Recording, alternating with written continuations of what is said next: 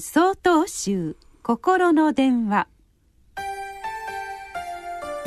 今週は「心の波」と題して兵庫県金正寺平和幸章さんのお話です。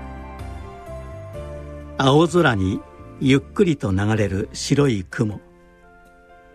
野原に行って寝転がって見ていますと空と自分がとても近く感じたり浮かんでいるような思いに浸ることができます。お釈迦様は雲の上に出れば雲はない。泉の底が深ければ波は立たない。と諭されました。人の心は天気と同じだと私は思っています。降ろうか照ろうか曇ろうかといつも揺れ動いているのです。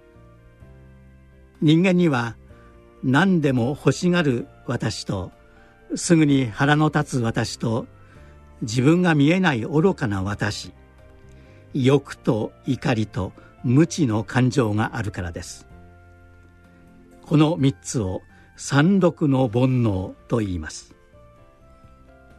心が曇ってくると言わなくてもいいことを言ったり気に入らないことがあると思わずカッとして怒鳴ったりして心に嵐が起こります。例えばゲームばかりしていないで勉強しなさいと子供を叱ったとします。この時自分の感情が働いてはいないでしょうか。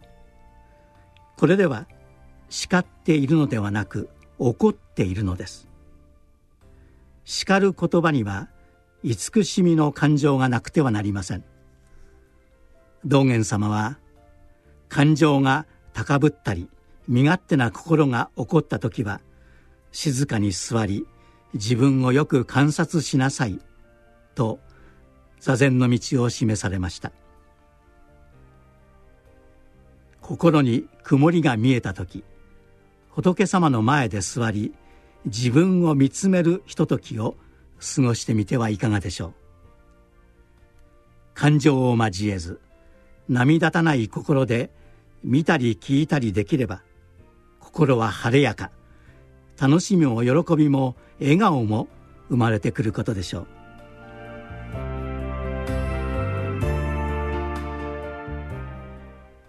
5月15日よりお話が変わります。